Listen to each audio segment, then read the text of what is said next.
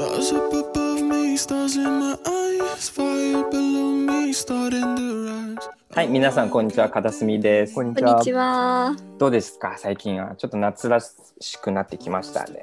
蒸し暑くなりましたね。うん、なんかちょっと梅雨もあって、あんまり出かけてない日があの続いてるんですけど、皆さん、な何してます？家で？どうしよう、なんか大したことしてなさすぎて。え、皆さん何してます？僕も仕事がもう辛いので寝てますよ。睡眠が本当に大事。土曜日はだいたい一日寝てるね。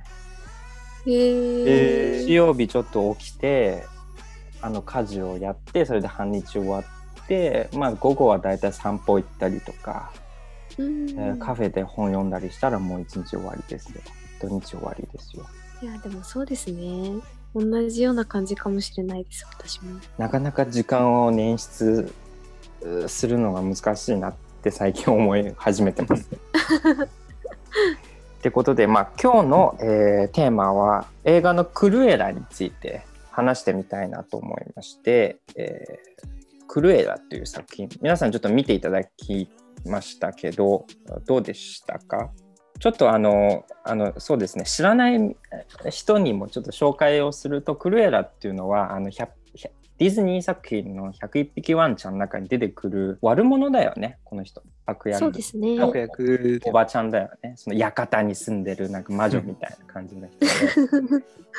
なんかその人はその 100, 101匹ワンちゃんの中ではずっとそのねあのワンちゃんのなんだっけその研修。ダルメシアン。ダルメシアンのなんかをあの皮を剥ぎ取ってなんか コートにしたいみたいな設定で 誘拐しようとしてるんそうですよね。そうそうそうそうそういうなんか印象があるんだけどそのはい悪役のクルエラに焦点を当てて、えー彼女がどうやって生まれたのかとか前日談みたいな感じで、まあ、スピンオフの実写版という形でもあのディズニーが今回映画化してくれたんですけどなんと主演はエマ・ストーン。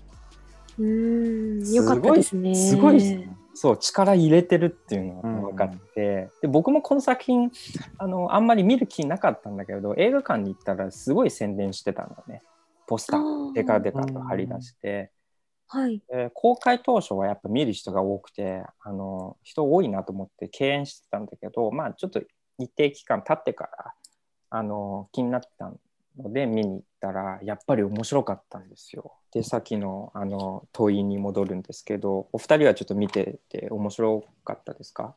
面白かったです。面白かった、面白かったですね。うん、まずエマ・ストーンの力がすごいなと思って。うんうんうん。まあ、演技もそうなんだけどさ、あのギャラがすごい高いなっていうのもあるからさ今ホットな人でうん。ディズニーがねちあの力を入れてるっていうのは伺えるなっていうのは思ったね。まあお金はかかってますね。お金はすごいかかってる。うん。やっぱりなんかこうファッション業界の話なので絵的にもすごい楽しめたなって思いました、うん。生えたね。生えてた映えましたね、こんなにファッションにあのフォーカスしてやるんだっていうのはうん。あの見てから分かったんだけどなんかねファッションの勉強とかさ服のうん。勉強とかしてる人にはとても面白いんじゃない？そうですね。と思った。うん、このねあの物語の背景がやっぱり1970年代ということがあってその当時が何流行ってたかっていうとあのロックなんですよ。だからこの映画のあの BGM も一貫してその時に流行ったロックをを使ってるし服装もなんかロック調っていうのかな。ちょっとね、攻めてるちょっと悪みたいな感じなうん、テイストをずっと取り入れてたね。でコンサートのシーンもあったしね。うん、コンサートのシーンもあった。で、そう、そのあの衣装デザイナーのインタビューとかを聞くと、やっぱ彼に、あのあれですよ、ビビアン・ウェストウッドの影響を受けてるっていうのが言ってましたんで、やっぱりそんな感じはしましたよ。そうですね、うん反確かに逆みたいな感じ。うん。はいロックの精神だね。うんちょっとストーリーも説明、まあ、あるある程度す説明しすぎるとネタバレになっちゃうんだけど、ストーリーとしては、まあ、ざっくり言うと、ちょっとすごい悪者のね、バロネスっていううん人がいて、まあ、悪女ですよね。ファッション業界の悪ファッション悪女悪女で。まあそれに対してあのエマ・ストーン演じるクルエラは、まあ、最初は優しい感じの人だったけどいろんな経験をしてダーク化していって、まあ、ちょっといろんな手段でこのバロネスに対抗して最初最終的には破滅させるっていうストーリーになってます。なんか見ててスカッと復讐劇みたいな感じでスカッととてもスカッとしました。うん痛快な感じでしたね。痛快な感じでした。うんでさっきちょっとファッションの話も出てきたけどこのバロネスの着てる服とかもすんごい僕僕的個人的にはすんごい良くてちょっと細かいシーンになるんだけどバロネスがさライターのところに行って「お前あのクルエラのことを知ってるんでしょ？教えなさいよ」っていうシーンがあるじゃない？はいで。側あの側面っていうか横から撮ってるのねそのシーンって。はいで。その時にそのバロネスのその着てる服のシルエットとかがさすんごい綺麗でうーん。印象的だったのは覚えてる。あのあ、でもそうやってこう、横から撮ることで、そうやって映えるようにやってるんですかね？入るように。してると思う。そのバロネスうんがその多分映画の中でも言ってたんだけどファッションとはシルエットのことへえ。言ってたような気がするんだけど、本当にシルエットに気を使ってたなと思う。映画的に。であのこのファッションデザイナーのインタビューを読むとそのクルエラのそのうんどちらかというとファッションは破天荒のファッションはあのビビアン・ウィストウッドからきあのインスピレーションを得てるんだけどこのバロネスのあのファッションはあのディオールから影響を受けてるらしいですよ。ううんん。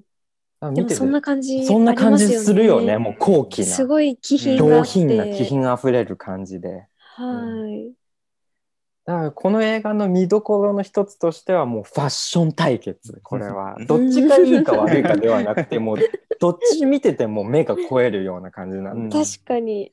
このバロネスのまあクラシックの美を代表するようなまあディオール的なファッションと、まあ、ビビアン・ウィストウッドみたいな。この、まあ、ちょっと下克上をするようなパンクロック的なファッションこの2つの対決は見てて面白かったなっていうのはまあ一つあるよね。そうですね。まあもちろん音楽とかも70年代ロックを好きな人はすごい好きなんじゃないかなと思います。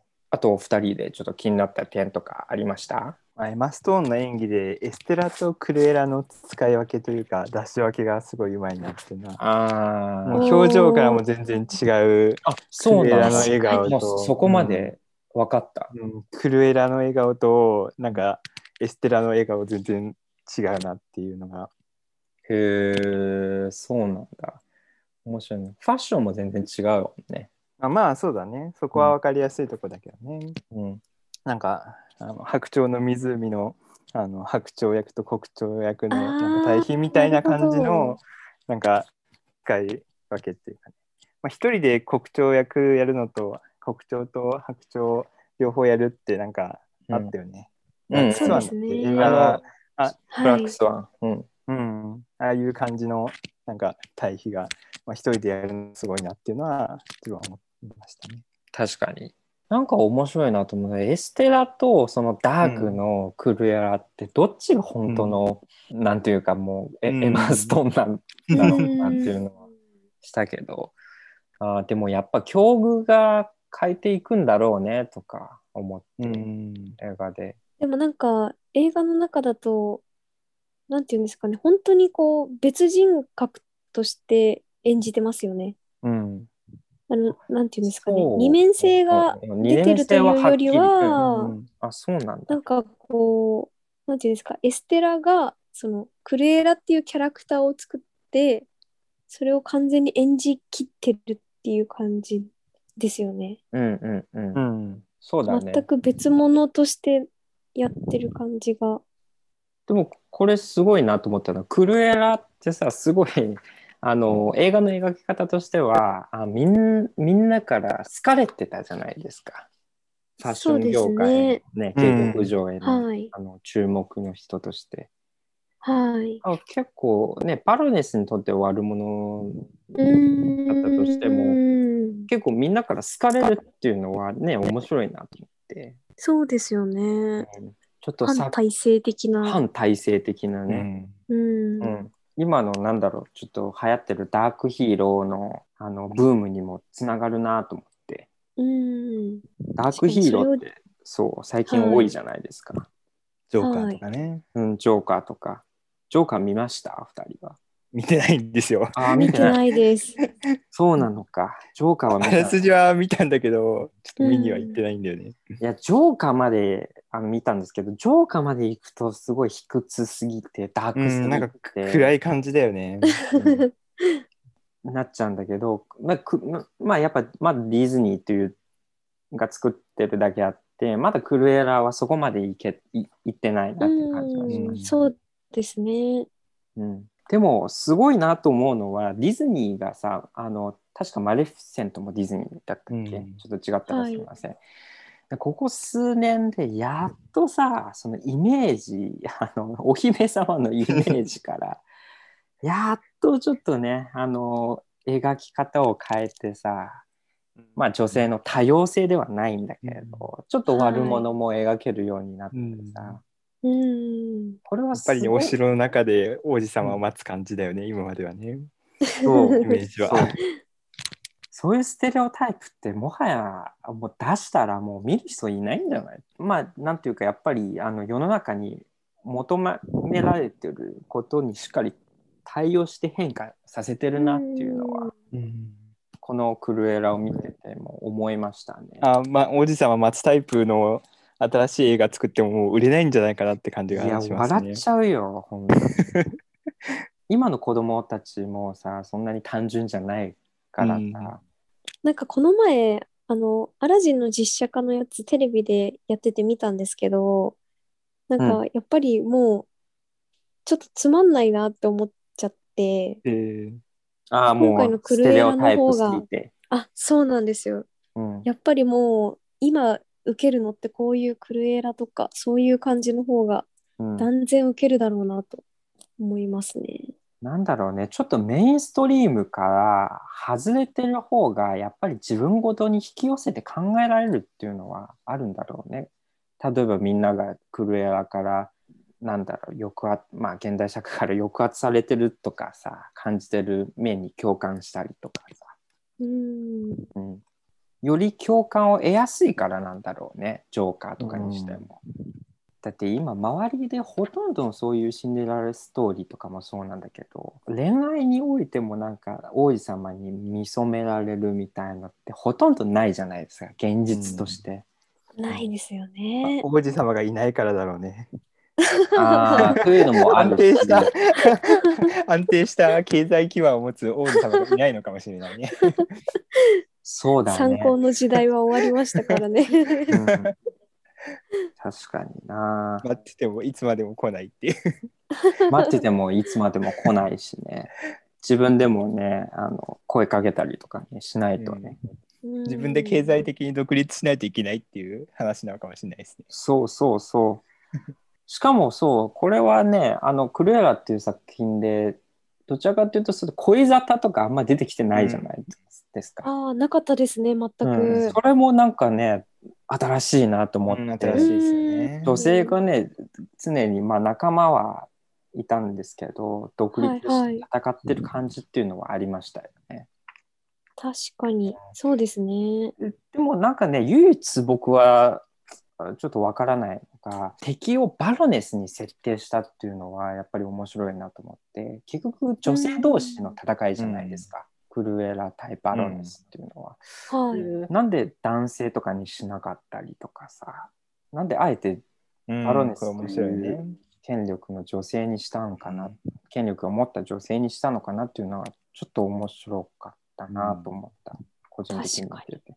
クレーラもね、また新しく出てくる女性のヒーロインに倒される気もするよね。なんかこう。そうそうそう。結局、クルエラってさ、まさにおっしゃる通りで、結局、クルエラってさ、バロネス嫌いで、まあ、ファッションによる下局、まあ、いろんなことで下克上をしたじゃないですか。はい。気づいたら多分ね、クルエラも自分が嫌いなバロネスになっちゃうんですよ。あの場所まで上り詰めて ってことですよね。同じことを 下からされるというか。クルエラ2世が登場するよね。そうそうそう。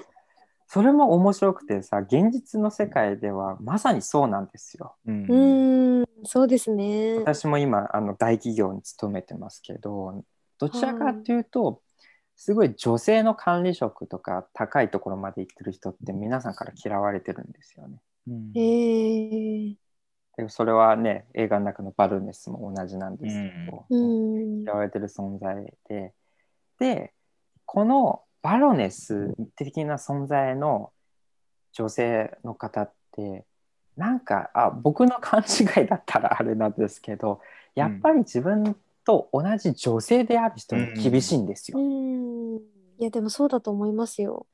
男性である私とかには、あの、ちょっとね、そんなに厳しくなくても、例えば女性の部下にはすごく厳しかったりとか、うん。それであるある種のななんだろう敵対の意識が少しあるんじゃないかなとか思ってたりそれってねんなんでなんだろうねさっきちょっとあの花ちゃんそうだと思いますよって言ってたけどななんで、なんですかね。うんいや、私もそういうとこまで上り詰めたことないのでわかんないんですけど もう、想像でいいですよはいはい。バロネスが、なんか、この玉座に座るのは私だけなのうんみたいなこと言ってたじゃないですか。言ってたねやっぱり、なんか女同士、おまあ、女っていうくくりでやっていいのかわかんないですけど、うんなんか同じ役割の人が2人は無理な世界だなと思って、ああいうファッション業界とかって。あーなんだろう女性のそういう、えー座っていいられる居場所ってなんかすごい決まってるってこと、もう限そうですね。定されててそんなに、はい、限定されてる気がしますね。うん、これは一般社会でも同じですよ。そもそもそこまでたどり着くまでに、やっぱりこう、ライバルは蹴落としてきてるわけじゃないですか。うん、なので、こう、常に蹴落とし続けないと維持できない立場なのかなっていう。これって残酷だよね現実の世界もさ。あの映画ある程度そのね。それを反映させてるんだけどなぜ女性ってさそのまあ今一生懸命国も女性管理職を増やそうと頑張ってるんですけど、まあ、女性の代わりは女性でなんかある程度そのそのポストは決まってるもののそのポストの数が増えないっていうのが、なぜなんだろうねと思って。まあ我々は男まあ男性側からしたらそれはね一種の男性優位なのかもしれないですけど。そうですね。うんなんかやっぱりまだあくまでもそのポストを用意しないと成り立たないと思われてるんだと思うんですよね。ああそうね。例えば管理職が全員女性っていう世界を誰も想像できてない。はいはいはい。あくまでもこのなんていうんですかね、まあ、10人いてじゃあ1つとか2つのポストを女性にするっていうのはみんなこう補助的な存在だよねまだ。そうですね、うんなのかなとかその前提っていうのが変わんないとやっぱ無理だよね。そうですねや。っぱりフラットにまだもう男女関係なくって言ってますけど、うんうんそこまでフラットに考えれるところってなかなかない気がしますよね。うん、あと本当にまあちょっと、まあ、女性と労働の話に社会の話になっちゃったんですけど補足すると女性の方が出生するにはかなり厳しい環境というのも男性以上に働かなきゃいけないじゃないですか。うん。うん。出世まあ、あのまだ日本社会の中では出世できるっていうのをがむしゃらに働ける人っていうのがっていう。プロフェッショナルよりもがむしゃらに働ける人っていうのがまだありまして女性がするそそうなるにはやっぱり体力的な面もありますしああとあの結婚する人だったらお子さんとかも育てなきゃいけないじゃうないですか。んどうしても女性の方が負担が大きくなって男性よりも同じぐらい働けるとか男性よりも働けるとかまだ厳しい状況にあるからさそうですよね。出世するハードルは高いよね。うん。バロネスもね、子供捨ててたもんね。そういやーそういうことですよね。うん自分が成し遂げたいものがあったら、やっぱり家族はこう二の次というか、すごい捨て方だよね。ひどいな。生まれた瞬間、うん殺してもいいって言ってたからね。はい、まあでもある種現代の女性の厳しさとかあのリアルさを象徴してる役割っていうのはバロネスにはあったなっうんていうのはねすごくいいそうですねねちょっと話してて思う。なんか個人的にあの9分だけ仮眠するのが結構好きだったんですよね。ああ あのキュキュウリを。9分 きゅうり置いて。寝てないアピールかなって感じがしたね。ちゃんと。睡眠時間はちゃんとか確保できてないから仮眠でカバーするみたいなそういう感じで。忙しいんだろうね。うん。あとなんかすごい気になるなと思ったのがバロネスまあそそういう女性のあの現代働く女性の一面を体現しているのもそうなんですけど一方ではなんか資本家労働者を搾搾取する資本家の役割に徹底してなってたね。うん。そうですね。あのクルエラがさ廊下で描いてた そのスケッチとかもさ スケッチを。あなたのものは私のものだみたいな。なんかそれクルエラが反論するわけですよ。それ休憩時間中に帰ったからさ私のでしょみたいなはいあの反応したらさいやいやいやもう契約の中ではあなたの魂まで私に帰属しますみたいな言っててさ確かにあれは面白いですね。どこまで搾取するんだと思った。なんかちょっと話ずれちゃうかもしれないんですけど、はい。クルエラって、あの、何ですかね、あの、アニメの101匹ワンちゃん以外でも、あの歌を結構他の歌手が歌ったりしてましたよね、昔から。うーんそうなんだ。なんかそのイメージがすごいあって、うん。何ですかね、なんかセレーナ・ゴメスとかが歌ってるのとか知ってます？あ知らない聞いたことない。あ、カバーしてるんだね、それは。はい、カバーしてたりするんですよね。うん。なのでなんかこの映画になる前から一定数人気があったんだろうなと思っててでやっぱりなんかダークヒーローとはいえこうファッションとかその曲とかうん。いわゆるこう主張の強いこうブレない女像みたいなやつがうんうん。意外と受けてたのかなみたいな。そうだよね。あの個人的にはその 100, 101匹ワンちゃんに出てくるクルエラ像というのは本当にステレオタイプすぎてあんまり、まあ、個人的にはあの魅力的には感じなくてですはね、いはい。やっとこの「クルエラ」という作品ですごく、ね、あのみ魅力っていうのかながすごくうーんうん、あの分かったような気がするんですよ。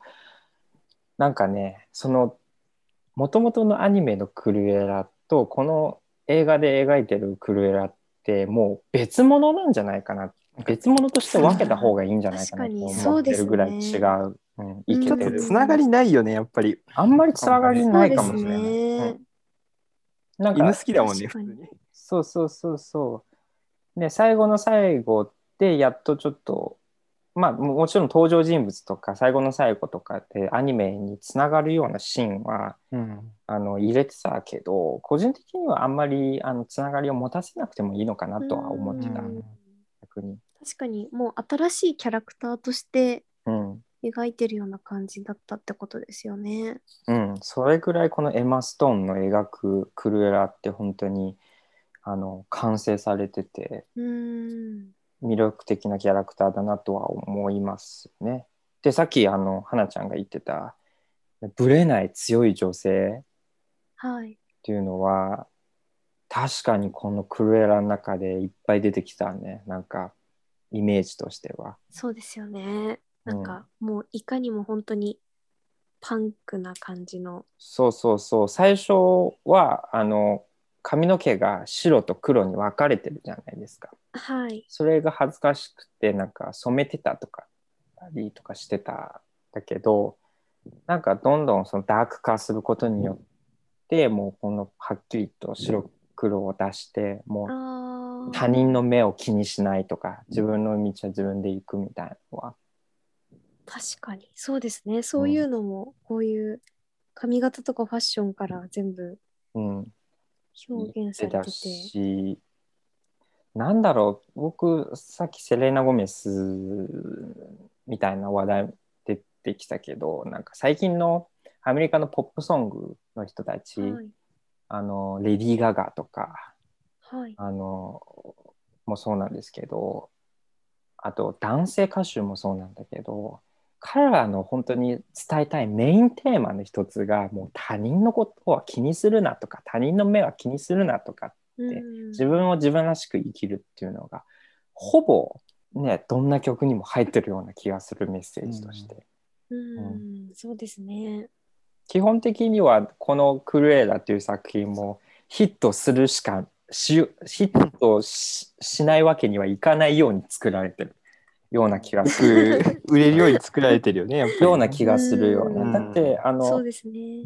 個人的にはこの「クルエラ」っていうのは多分あのあのこの前すごい流行ってたあのクイーンズ・ギャンビットあるじゃないですか。うん。あれと構造的にすごい似てるような気がするんだよね。クイーンズ・ギャンビットはあの天才チェス少女が次々と自分の才能を生かして次々とチェスマスターたちを倒していく話なんですよ。うん。であれも見てて超気持ちいい。でもか弱い女性がもうすごい権力とかもあって経験もある。ね、チェスの達人たちをバーって倒していくからさ、本当にスカッとして、で、あの、クイーンズ・ギャンビットはあの女性目線ですごいあのめちゃくちゃ気持ちよく描いてるのはめちゃくちゃモテるんだよね。いろんな男性からすねすごいモテるんだけど彼女はすごい強いからさどんどん切り捨てていくんですよ。それも面白いな。女性は絶対見るべきですよ。超気持ちいい。でこのクルエラもそうですよね。もう自分の圧倒的な才能を生かしてさ、はい。ね、既得権益の象徴であるバロネスを次々とね、やっつけていくファッションでっていうしかも。自分に才能があるってことをもう完全にこう信じきってるというか、うん、いいですよそうだね。そのかっこよさというか、不安感というか自信のない感じは全くないよね。ないですよね。うんそういうのも気持ちいいなと思って。うん、確かに逆に言うとそこの描き方がやっぱりちょっと足りまあ映画っていうこともあってもう少し入れてもよかったんかなとか思って葛藤だったり、うんうんああ、そうですね。クイーンズ・ギャンビットはねちゃんとね不安だったり葛藤だったり、うん自分の弱さとかはしっかり描いてることもあってまあドラマっていうのもあって描くキャパがあったんだよ。そうですね。うん、まあ、葛藤するとかあんまなかったよね。あんまなかったね。うん。すごい急展開じゃないですか。あうん。なんか なんかあんまり言うとネタバレになるんですけど 自分の母親についてねすごい急展開ですよね。はい。とかですかねまあ本当にファッションとか見ててかっこいいなと思いました。はなちゃんはそういうファッションとか着たいと思います？見てて。あ、でもそうですね。やっぱりいいなと思って見てました。ああの特にあのバロネスの事務所っていうんですか、うんああいう事務所とか見てたらすごいワクワクしました。あのカメラワークとかもすごい良かったじゃないですか。うん上から撮ってくれたり、うんうんうんああいうのがすごい楽しかったですね。なんかプラダを着た悪魔とかもなんかそんなに内容ないですけどそういうこうファッション業界のうん。中身を知りたい人にとってはこう結構ワクワクするような映画だったじゃないですか。うんなのでなんかそういう要素も盛り込んでる感じがしました。あーそういう要素はあるよねきっと。はーい。うんあ、でも私あのあれが一番好きでした。あの、うクレーラがこうゲリラ的にバロネスの前に現れていく中で、えっと、うんなんかゴミ収集車に乗って、はいはい。あの最後こうスカートと一緒にブワーってこああうそうだよね。ゴミだと思ったはいら全部スカートがスカートになるってるっていう、うんあれとか本当見事だなと思ってって、すごいですよね。すごいと思う。なんかよく作られてるよね、このファッション本当に思いました。おいっ子。本当お金かけてるなっていう感じがする。ネタバレになっちゃいますけど、あのバロネスがコレクションの一番こう目玉にしようとしてたドレスのうんうんあのビーズがうん実はっていうのあったじゃないですか。はいはい。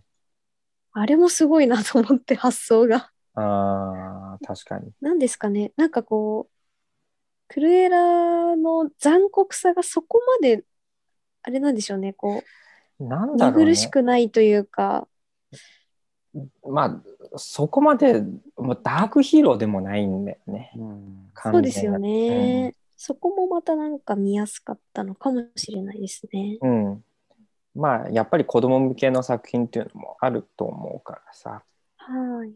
さっきね、花ちゃんがまさに言ってたのが、そのクルエラのファッションとバロネスのファッションの違いっていうところで、なんか個人的には見てて、バロネスはどちらかというと、まあ本当にクラシックな価値観で美を追求してたはい。と思うんだけど、ね、そのクルエラっていうのはどちらかというと芸術家でさ、なんか今までの価値観を広げる崩壊させる、はい広げる方向性のファッションだなとも思いましたなるほど、そうですね。どっちも必要だと思うんだけどはい。ねいちいちクルエラのね作るドレスをあこういうやつもファッションなんだみたいなこういうのもあるんだとか思わされるようなことが多かったね。そうですね。新しい価値観をこう出したからこそ、まあ世間にもこう、新しい風だみたいな感じでうんうん、評価されてっていう流れでしたもんね。そうだね。ただこう、抵抗してるというよりは、そういうところがってことですよね。でも現実社会の中ではさちょっと違うことをするのってすごい 攻撃されるしさ大変じゃないですか。うん、反逆しないですよね、我々は。反逆できないよ 会社の中で人事着ていける？あ、うちドレスコードないんですよ。あー ドレスコードない。パーカーで行ってるよ、自分。そう冬はそうじゃあ例えばあのネイルしていけるとか。あーなんかね、男性企業なんで、その辺は、あネイルは難しいな。うんうんスカートとかもちょっと厳しいかもしれないね。そうそうそんな感じへじゃないえそうですよね。なんだかんだまだなんかしがらみ多いですよね。私もなんか入社して以来、どこまでいけるかなっていうこう実験をしてます。おおやっぱそれやるよね。やります。どこまでいけるか。どこまでいけたこの服いけたかなみたいな。なんかちょっと、まあ、基本的にあんまり柄物着ていかないんですけど、うんまあなんか淡い色の柄物はたまにこう実験的に投入してみたり、うんうんそういう感じで。うんなるほどなるほど。やってますね。なんかね僕も会社の同期がさそういういろんあのファッションチャレンジをしてる中で。大体なんかねあの分かるんですよ。今の日本のその風潮ですと自分の好きなファッションを着てくるのは OK ちょっとサイケデリックでもはいあ。の、まあ、女性が男性は無理ですよそれは女性はなんかきちんとしたオフィスカジュアルってさあのあんまりああんまりないっていうか結構自由じゃないですかそうですね。なので結構あの女性の場合はあの結構私服を着てくるんですけど自分の好きなファッションに寄せるのは OK うん。だけど、あの気軽な格好をしすぎるとダメみたいああ、カジュアルすぎるとダメダメってことなんですね。だけど自分の好きなファッションの方向性に凝るのは OK です。おーおーおーおー全然オフオオフィスチックじゃなくても。それはもうあの個性として受け入れてくれるってことなんですね。そうそうそう。ちょっと一回なんかロリータっぽいやつそこまでがゴリゴリじゃなくてもレースはい。あ,、うんあのあるようなあのスカートとか着てきた人もいるけどあの言われなかったみたいです。うん。へえ。まあ、そこそこは個性として認められるけどやっぱ あの気軽にほら T シャツ1枚とかはまずいらしいです、そうですね、はでも何か価値観を変えたかったらファッションから始めてみるのもありかもしれないですね。あるありだと思 声を上げる手段としてう、ファッションは効果的ですよね。そうだね私は無理ですけど 結構ファッションを自由に着こなすのも才能だと思っててうん。難しいんですよ難しくお難しいなと思わないなんかすごい難しい。すごいあの難しいですね。ねファッションを着てもあの決まらないことが結構多くてですね。やっぱそれなりに髪型とかさ他のところも気にしなきゃいけないからさ難しいなと思います。うんでも個人的にクルエラにまあダメ出しっていうかなんかちょっと足りないなと思ったのは、まあまあ一つはクルエラのそういう描き方もそうなんですけどあのさっき言ったようにあとバロネスがもうステレオタイプすぎて感情輸入ができない全く。バロネスのねあの過去だったり描き方をもうちょっとね人間的に描いてもよかったかなとじゃあ今度は映画バロネスをやるしかないのかな。映画バロネスね バロネスのいやでも過去を描いた。面白そうですね。面白そうだよねはい。確かにちょっと詰め込みすぎましたよね。うんうん、今回、えーちょっとクルエラについて話しましたけどあの個人的にはすごく、まあ、ディズニーが新しい形でキャラクターをなんだ時代に合わせる形で更新したっていうのも新しさだったんですけどやっぱりクルエラっていうのは時代のね要請に応えて出た新しい形のね女性像なのかなっていうのをすごく思いましたね。個性が多様化してる時代で自分をどうやって出していくのかとかさあと才能とか承認への渇望っていうのかな、うん。そこにはある程度見えたなとは思いました。あと既存のものへの反逆。でもこれはね日本にはあんま見られないんだよね。まあ一つの流れとしてそういう上の既得権益層への、まあ、不満っていうのかながしっかりクルエアの中にも現れたのかなとは思いましたね。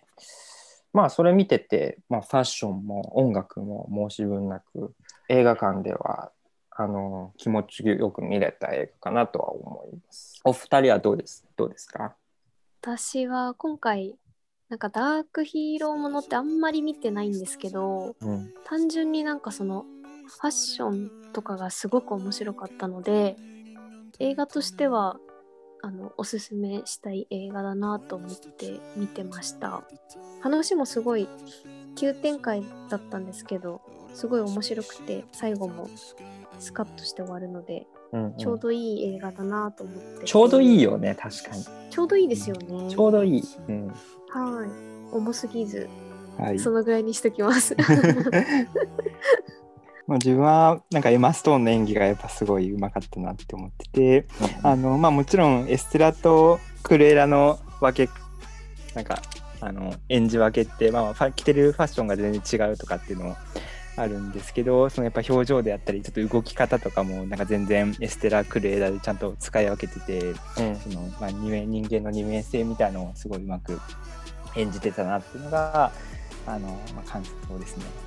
まあ、ただ、まあ、映画の尺的に難しいのかもしれないですけどその、まあ、クルエラと、まあ、エステラの、まあ、関係というか、まあ、多分完全に2つでなんつうのかな全く別の人格なのかそれとも多少の揺らぎがあったり葛藤があるのか、まあ、そういうとことかあんまり、まあ、分かんなかったかなっていうところがあるんで、うん。まあまあ、時間があったらもうちょっとそのなんかエスクレラの悩みとエステラの悩みをそれぞれなんか描いても面白かったのかなって思いました。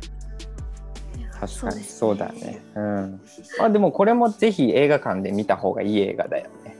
うんそうですねファッションとかいろいろ楽しめたんで勉強になりました。皆さんもまああのどうだったのかちょっとぜひ見ていただけたらなと思います。じゃあありがとうございました。ありがとうございました。ありがとうございました。